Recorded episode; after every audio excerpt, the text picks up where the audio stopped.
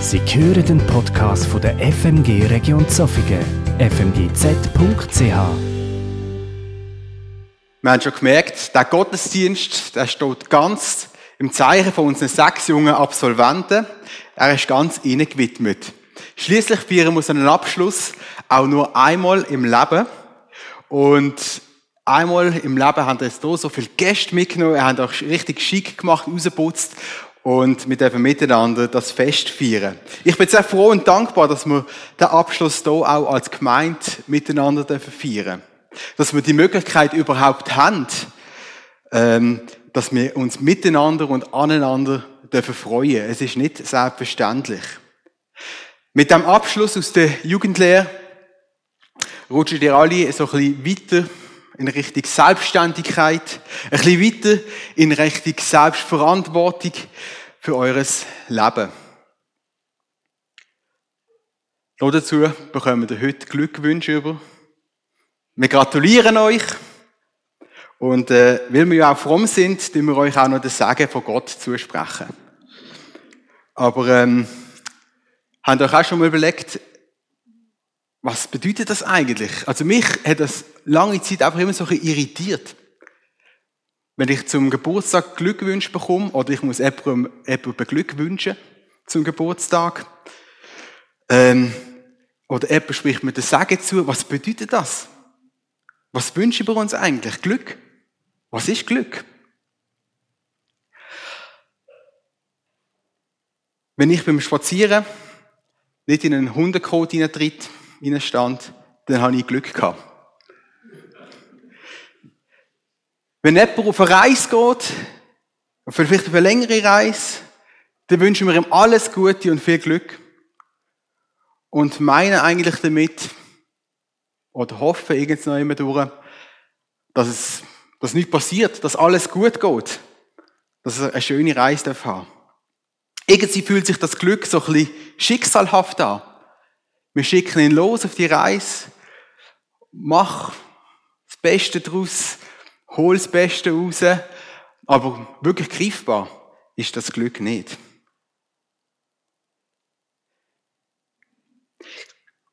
Es gibt aber auch Menschen, die sagen, dass jeder für sein eigenes Glück selber verantwortlich ist. Jeder ist sein eigenes Glücksschmied. Und sie meinen damit, dass du verantwortlich bist, ob du glücklich bist oder nicht. Glück ist also dann abhängig von deiner eigenen Leistung. Von dem, was du kannst erbringen, von dem, was du kannst mit deiner eigenen Kraft führen zaubern.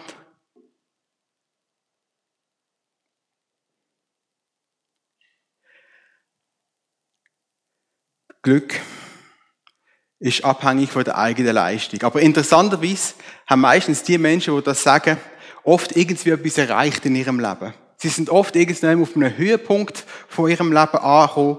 Sie sind gesund, sie haben Wohlstand. Doch was ist mit all diesen Menschen, wo es nicht so gut geht? Wo vielleicht nicht so viel Glück haben im Leben? Wo vielleicht gesundheitlich angeschlagen sind, krank sind, sich vielleicht gar nicht können die Leistung erbringen, um ihr Leben glücklich zu gestalten. Glück hängt irgendwie zusammen mit, es geht mir gut. Mit etwas Gutem. Wer glücklich ist, dem geht's gut. Wer glücklich ist, dem seine Bedürfnisse sind gestillt. Wer glücklich ist, dem fehlt's an nichts.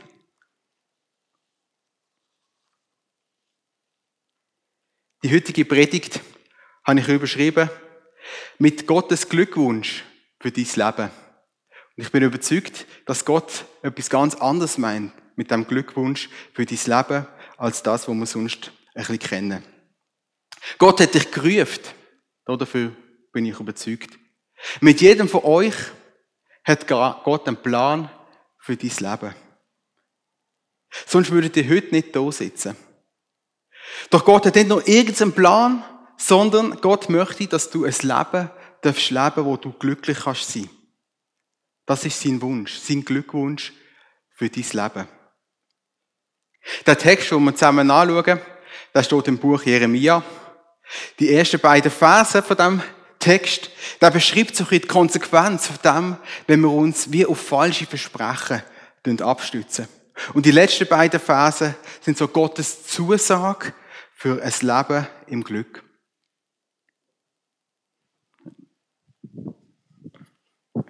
Danke. Ich lese aus Jeremia 17, Verse 5 bis 8. Ich, der Herr, sage, mein Fluch lastet auf dem, der sich von mir abwendet, seine Hoffnung auf Menschen setzt und nur auf menschliche Kraft vertraut.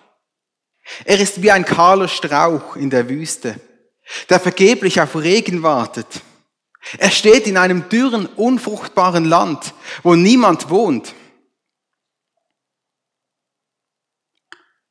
Doch ich segne jeden, der seine Hoffnung auf mich, den Herrn, setzt und mir ganz vertraut.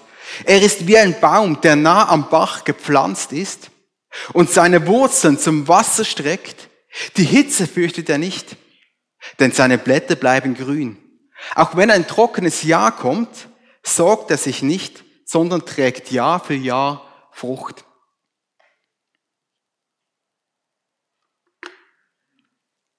Im Vers 5 werden Menschen beschrieben, die sich von Gott abwenden tun. Menschen haben schon immer einen Grund gehabt, warum dass sie nichts haben wollen von Gott wissen.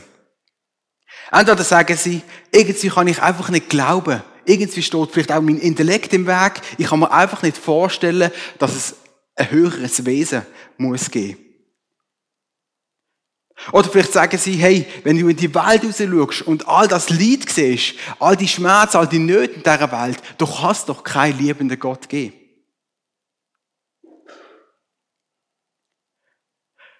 Ein Kollege von mir, wo ich lange unterwegs war mit ihm, in meiner, in meiner Teenagerzeit, der hat mir dann mal gesagt, Philipp, Gott, an Gott glauben, das müssen nur die, die sich an irgendetwas festheben müssen. An die, die schwach sind, die selber zu wenig Kraft haben, um in dieser Welt zu bestehen.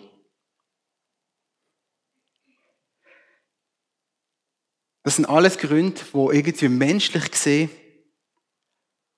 nachvollziehbar sind. Doch wenn wir die Bibel lesen, merken wir, dass das so noch etwas anderes ist. Wir dürfen eins nicht vergessen.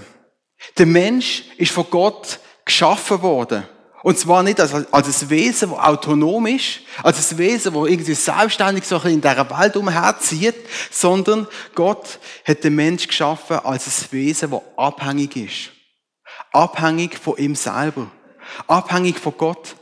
Und wenn wir uns von dem abwenden, brauchen wir einen Ersatz. Und dann suchen wir den Ersatz bei Menschen. Das können jetzt vielleicht noch die Eltern sein, vielleicht.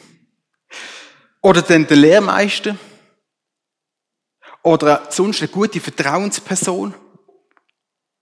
Es könnte vielleicht auch einmal dein Ehepartner sein. Dein Jugendleiter. Dein Pastor, wo du alles drin setzt und denkst, er ist der, der mir mein Leben wird erfüllen. Doch wer seine Hoffnung auf Menschen setzt, der wird enttäuscht werden. Weil Menschen können niemals das ersetzen, was Gott eigentlich in deinem Leben ihnen möchte ausfüllen. Vielleicht bieten sie dir ein paar Glücksmomente. So ein bisschen wie, so ein bisschen wie Tischbombenmässig, oder? Wenn man eine Party hat, tut man Tischbombe aufstellen, man zündet sie an, macht Puff. Sachen verstreut. Es hat Spielzeug drin, man legt eine Maske an, eine, äh, eine Tröte drin, wo man tröten kann. Man hat Glücksmomente, das ist lustig, das ist cool. Aber irgendwann funktioniert das nicht mehr. Irgendwann ist wie das Kind ist, man muss seine Maske wieder ablegen und fertig und der Glücksmoment ist vorbei. Ein unabhängiges Leben ohne Gott zu leben, dass das möglich ist, das ist ein falsches Versprechen. Eine Lüge vom Satan, wo bereits Adam und Eva ins Verderben hineingeführt hat. Der Durst nach einem glücklichen Leben, der bleibt. Der wird nicht erfüllt. Und Gott sagt, so ein Mensch Ist wie ein Strauch in der Wüste. Wir sehen das auf dem Bild. Einsam steht er dort. So ein bisschen verdorrt, vertrocknet. Rings um ihn herum auch alles verdorrt, vertrocknet. Und eigentlich ist er nur noch gut, ist auch nicht, dass er eigentlich zugrunde geht.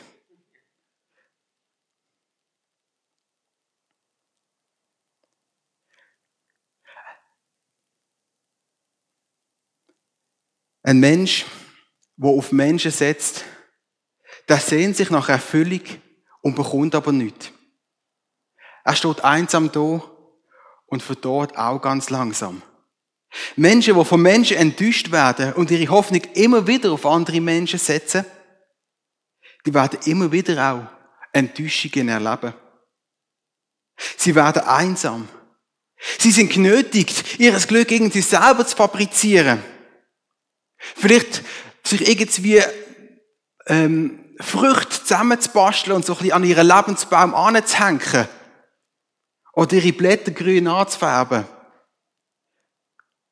Doch nachhaltig wird ihnen das nicht gelingen. Ziel wird langsam verdorren und irgendwann wird sie bitter werden. Zum Hochzeitstag von letzter, letzter Woche wir Hochzeitstag, haben meine Frau und ich, habe ich ihr einen wunderbaren Blumenstrauß geschenkt. Ich habe den jetzt heute nicht mitgebracht, ähm, aber der ist wunderbar gewesen. Die einzelnen Blumen die sind von ihrer Wurzel abgeschnitten worden. Man hat sie zusammengestellt zu einem wunderbaren Strauß in eine Vase hineingestellt, Wasser gegeben. Und jetzt könnte man denken, es geht doch. Die Blumen, die überleben. Die können ohne Wurzeln sein. Ja. Einfach für einen Moment. Und dann eben spätestens nach einer Woche geht die Kraft verloren. Sie lassen Köpfe hängen. Sie fangen davon stinken. Sie verdorren und sie müssen auf den Kompost. Doch Gott hat ganz einen anderen Wunsch für dein Leben. Er sagt, ich möchte den segnen, wo seine Hoffnung auf mich setzt, mir ganz dort vertrauen. Er ist wie ein Baum, wo noch am Wasser gepflanzt ist und seine Wurzeln zum Wasser ausstrecken tut. Wenn jetzt eine Hitzewelle kommt, hat er keine Angst. Weil seine Blätter, die bleiben grün. Bleiben grün. Und wenn auch ein trockenes Jahr kommt, wenn es so richtig Dürre ist und die Zeit vielleicht von der Trockenheit lang geht, macht er sich keine Sorgen, sondern er trägt Frucht Jahr für Jahr. Da wird ganz eine andere Art von Baum beschrieben. Ein Baum, wo noch an einem Bach gepflanzt worden ist. Da orientiert sich nicht nach oben und wartet, durch kommt irgendein mal regnen. Er streckt seine Wurzeln aus zum Wasser. Und das Wasser, das gibt ihm Kraft. Egal, ob jetzt eine Hitzewelle kommt oder eine Dürrezeit. Seine Blätter, die bleiben grün. Er blüht und bringt Frucht Jahr für Jahr. Was macht der Baum anders als der, den wir vorher gesehen haben? Er sieht, dass ein Bach elementar ist für sein Leben. Und er streckt seine Wurzeln in die Richtung aus. Damit er tief unter der Erde mit dem Bach, mit dem Wasser verbunden ist. Und genau so ist es auch im Glauben. Du bist in die Welt hineingepflanzt worden Du hast es gar nicht selber können entscheiden, du bist einfach eingepflanzt worden in die Welt. Und Gott hat dir aber einen Bach geschenkt. Er hat dir die Augen geöffnet, er gezeigt, hey, da hat einen Bach, wo dich stärken kann, wo dich tränken kann, wo dein Durst nachhaltig stillen will. Der Bach ist zum Beispiel da Gemeinschaft hier in dieser Gemeinde wo wir mit anderen Gläubigen zusammenkommen dürfen. Der Zugang zu der Bibel, zu seinem Wort, wo wir in aller Freiheit dürfen lesen, wo wir uns da drin vertiefen dürfen. den Zugang zu Jesus selber, wenn wir zu ihm kommen im Gebet und ihn um Rot fragen oder einfach mal ähm, in seiner Gegenwart ihnen verharren. Gott weiß, dass es auf dieser Welt nicht nur einfach schöne Tage gibt. Es werden verschiedene Herausforderungen auf euch zukommen. Die einen werden vielleicht problemlos selber können meistern aber es wird auch Situationen geben, wo einfach schwierig sind und wo nicht einfach so schnell, schnell weggehen. Gott umschreibt die Situationen hier mit Hitze und mit dieser Trockenheit. Gesundheit, Schönheit, Karriere, Finanzen, Freundschaften, Familie, das alles kann sich ganz, ganz schnell und plötzlich ändern, ohne dass du es großartig im Griff hast. Alles gute Sachen, aber nicht, wo dich im Leben wirklich und nachhaltig bis ans Ende tragen. Ein kleiner Streit kann plötzlich zu einem großen Buschfeuer werden und dich entkräften, weil du ständig dich um das umdrehst und die Person, wo du Streit hast, die macht dir Mühe und du bereitest ihre Mühe und die kommen einfach nicht auseinander, ähm, wieder zusammen oder was auch immer. Und du wirst kraftlos. Du bist sportlich und fit, plötzlich bekommst du eine negative Diagnose von irgendetwas und deine Träume, die du gehabt hast, verdorren. Du bist Klassenbeste, machst eine steile Karriere. Alle schauen zu dir auf, bewundern, wie, wie clever das du bist und wie gut, dass du das handelst und wie gut, dass du das machst. Doch plötzlich kommt irgendeine Krise und all deine Diplome können dir auch nicht mehr helfen. Doch wer seine Hoffnung auf Gott setzt, der wird auch in den Krisenzeiten können blühen. Der wird Frucht bringen, auch wenn niemand mehr daran glauben wird. Und jetzt können wir uns die Frage stellen, was ist besser? So ein Tischbombenglück, wo wir eigentlich zünden und dann macht es Puff und dann geht es wieder vorbei. Wo vielleicht von Aufsehen erregt und wir eigentlich mal im Rampenlicht stehen oder was auch immer. Ein Moment vom Glück erleben, aber nachher plötzlich wieder ähm, auf, der, in, auf, der Boden, auf dem Boden von der Realität stehen. Oder ein glückliches Leben. Weil Jesus dein Glück ist. Er ewig bleibt, sich nie dort verändern, deine Bedürfnisse ganz genau kennt und dein Leben erfüllen möchte. Wenn du dein Leben Jesus Christus ganz anvertraust, sprich, wenn du dich so richtig verwurzelt bist in Gott, dann musst du deinem Glück nicht mehr selber nachspringen. Dann bist du nicht mehr getrieben von der Anerkennungssucht. Dein Wert als Mensch ist nicht mehr abhängig von dem, was andere über dich sagen, was andere über dich denken. Du musst nicht mehr, du musst nicht mehr leisten, um irgendwie angenommen zu sein von Gott oder von ihm geliebt zu sein. Er macht das bedingungslos. Manchmal haben wir auch als Christen das Gefühl, oder es wird uns gesagt, oder wir bekommen plötzlich den Eindruck oder das schlechte Gewissen, hey, ich muss barmherziger sein. Ich muss geistlicher sein. Ich muss viel missionarischer leben. Ich muss viel evangelistischer sein. Oder was auch immer. Doch Gott sagt etwas anderes. Er sagt, streck dich aus zu mir. Vertrau darauf, dass ich zu dir rede. Dass ich dein Leben kenne. Und dass ich weiß auch, mit was du zu kämpfen hast. Du musst dir keine Früchte selber basteln oder deine Blätter grün anfärben. Komm in meine Gegenwart. Lass dich tränken von meinem Segenswasser.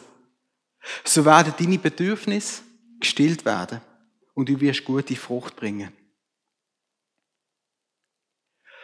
Vielleicht denke jetzt die einen, ja, das hört sich an dem Sonntag gut und schön an, aber morgen sehe ich ja wieder den Arbeitskollegen, der mir das Leben schwer macht. Oder ich begegne wieder dem Lehrer, der mich schikaniert. Oder ähm, ich habe nicht so wieder einen Streit mit meinen Eltern und habe das Gefühl, die behandeln mich so unfair.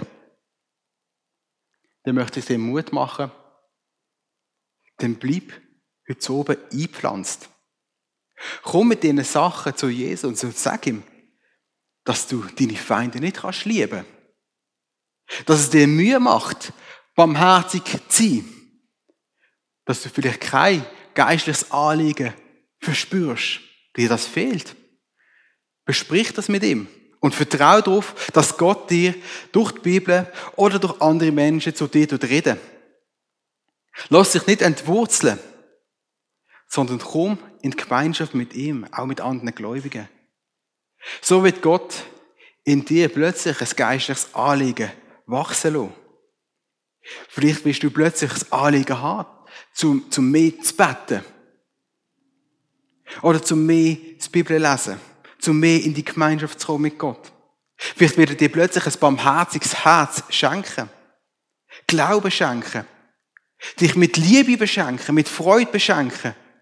Dass du sogar deine Feinde kannst lieben.